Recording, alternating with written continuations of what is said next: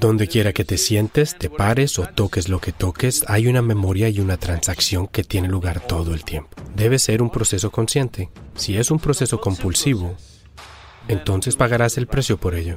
No es que esto sea un pecado o eso sea un pecado. La pregunta es cuál es tu prioridad en tu vida.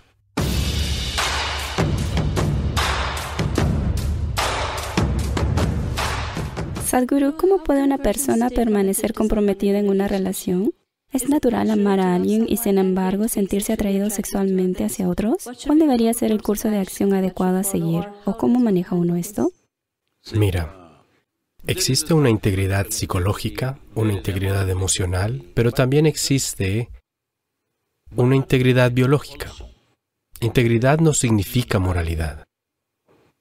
Integridad significa que tú creas una situación que funcione lo mejor posible para ti. Así que cuando decimos integridad, supongo que digo que hay cierta integridad en mi cuerpo. Esto significa que es fuerte y resistente a un montón de cosas, ¿no es así? No significa que estoy moralmente atascado en algo. Entonces, quiero que entiendas la palabra integridad en ese contexto. Estamos hablando de integridad en términos de la fuerza de esta vida. Así que si ese es el asunto, ¿recuerdas cómo lucía tu tatara, tatara, tatara, tatara, tatarabuela hace 10 generaciones? ¿Lo recuerdas? No, pero su nariz está sentada en tu cara. ¿Sí o no? Quizás. El cuerpo recuerda, ¿no es así? El cuerpo recuerda a tus antepasados de hace un millón de años, ¿sí o no? Así que lo que tú llamas mi cuerpo es un montón de memoria, ¿no es así? Sí. Memoria, ¿o no? Mira, ahora de Nepal te viniste para Shillong y comes un montón de comida de Meghalaya. Tus rasgos físicos no cambiarán, porque tu cuerpo recuerda cuál es tu genética, pase lo que pase. O empiezas a comer, digamos, comida de vaca o de perro. Tu cuerpo no se confundirá ni se transformará en perro o en vaca, porque existe una memoria evolutiva en esto.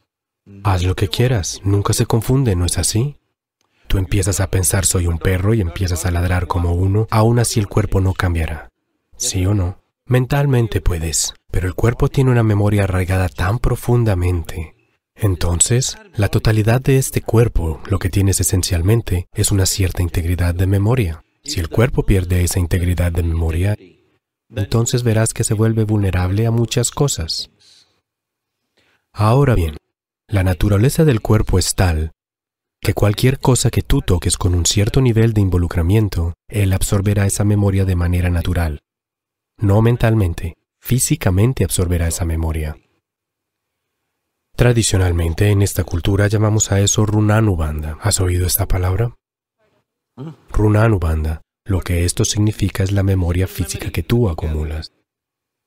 ¿Por qué la gente? Sabes, observarás esto en la gente. Digamos que en su casa van y se sientan en un sitio. Normalmente observarás que la gente mayor quiere ir y sentarse en el mismo lugar.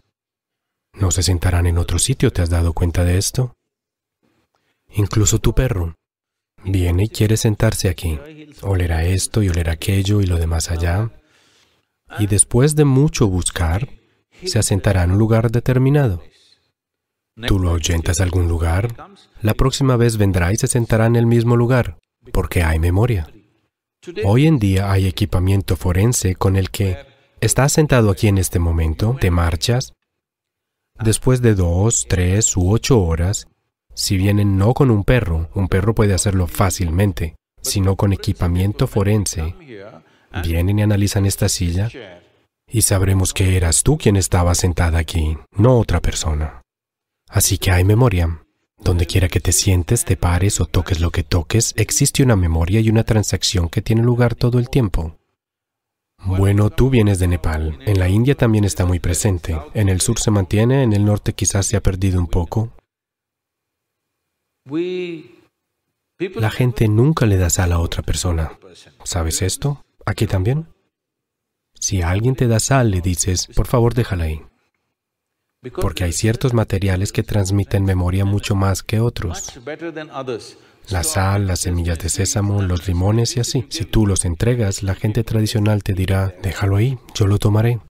porque no quieren desarrollar una nubanda contigo. Ahora en la India, si observas a la generación mayor, si intentas estrecharle la mano harán esto, porque no quieren adquirir una nubanda de ti. Porque la idea es mantener la integridad de la memoria de tu cuerpo de modo tal que no se vuelva vulnerable a otras cosas, para que tú te conviertas en una vida muy integrada. Si quieres nutrirte a ti mismo para llegar a ser una cierta posibilidad, entonces tienes que mantener la integridad de la memoria. Esto es lo que significa Runanubanda. Mantienes tu memoria física al mínimo. La interacción sexual es algo donde se transmite una cantidad enorme de memoria del uno al otro. Así que, no solo en esta sociedad, en todas partes, la gente siempre vio la ventaja de mantener esa memoria al mínimo. Si tú haces que esa memoria sea muy compleja, verás que estar tranquilo será muy difícil después de un tiempo. Habrá placer, pero no habrá alegría en tu vida. Puedes observar a la gente, no te guíes por lo que te digo. Puedes observar a la gente, tendrán placer, se reirán todo el tiempo, pero tú los miras bien y no hay alegría en ellos, no hay tranquilidad porque la tranquilidad desaparecerá con el exceso de memoria. Esto no sucede solo con la sexualidad, hay muchas otras cosas que haces de la misma forma. Ahora mismo puedes verlo en las sociedades occidentales. Donde quiera que voy, especialmente en Norteamérica, la gente viene y Sadhguru, ¿dónde está mi abrazo? Yo digo, debe estar contigo. ¿Por qué estaría conmigo, eh? No es como cuando en un momento determinado te sientes cercano a alguien y lo abrazas. Es como si todo el tiempo tuvieras que tocar a la gente. Los psiquiatras de hoy en día están analizando estas cosas y dicen que se debe a que las personas no han sido acariciadas lo suficiente por sus madres y padres a una edad temprana. Cuando crecen, anhelan desesperadamente tocar a alguien más todo el tiempo. Y todas estas cosas tienen un grave impacto en nuestra vida. Cuánto contacto físico tiene un niño desde que nace determinará cuánto contacto físico anhelará más adelante. Y también dependerá de la memoria que un niño adquiera de su madre en esa etapa, porque hasta que un niño cumple los cuatro años y medio, de muchas maneras, energéticamente, no es una vida separada. Aún sigue vinculado al cuerpo de la madre.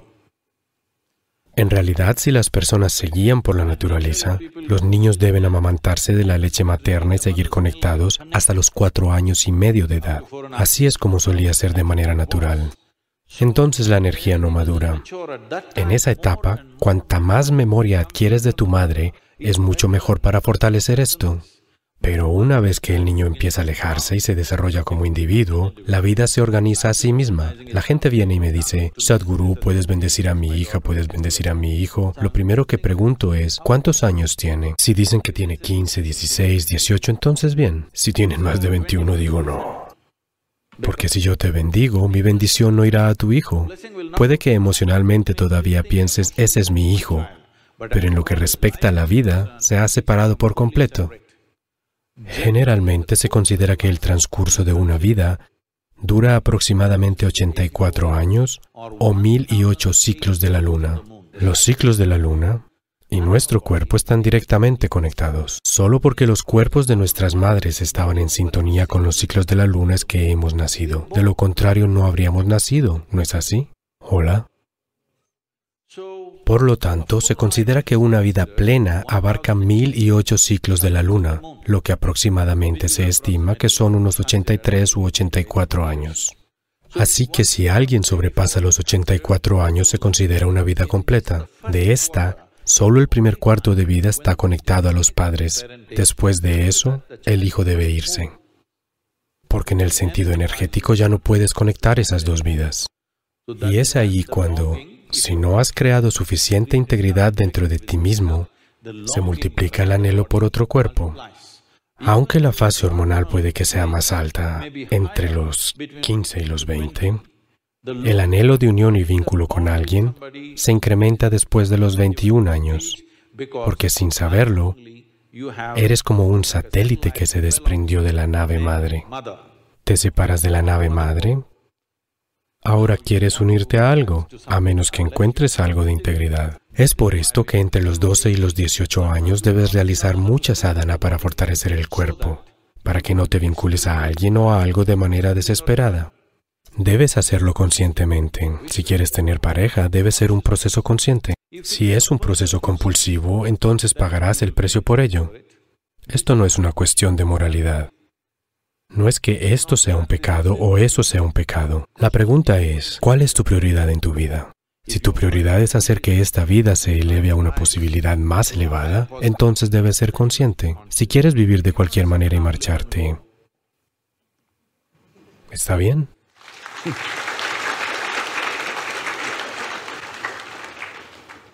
Gracias, Sadhguru.